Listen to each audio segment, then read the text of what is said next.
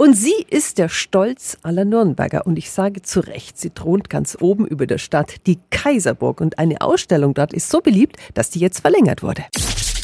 365 Dinge, die Sie in Franken erleben müssen. Die Ausstellung heißt ganz neu und echt alt und der Titel passt perfekt. Zuständig für die Ausstellung war Katharina Heinemann von der Bayerischen Schlösserverwaltung. Einen wunderschönen guten Morgen. Dankeschön, das wünsche ich Ihnen auch.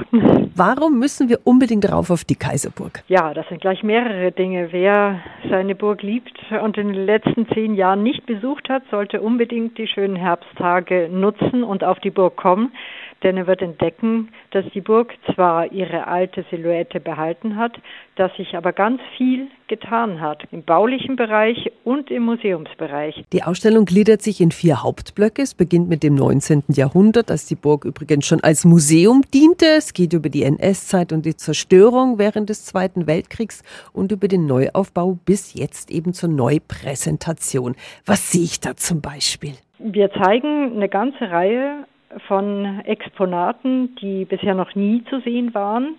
Gerade auch aus der Zeit vor den Zerstörungen 1945. Es hat sich zum Beispiel eine Möbelgarnitur erhalten, die die Nürnberger Bürger 1855 König Maximilian II. von Bayern für die Einrichtung einer standesgemäßen Wohnung auf der Burg schenkten. Diese konnte 1989 von der Bayerischen Schlösserverwaltung aus Privatbesitz zurückerworben werden. weil sie so gut ankam, wurde die Ausstellung ganz neu und echt alt auf der Kaiserburg verlängert. Danke an Katharina Heinemann. Sie war für die Schau zuständig. Die Infos sind auch wieder auf radiof.de.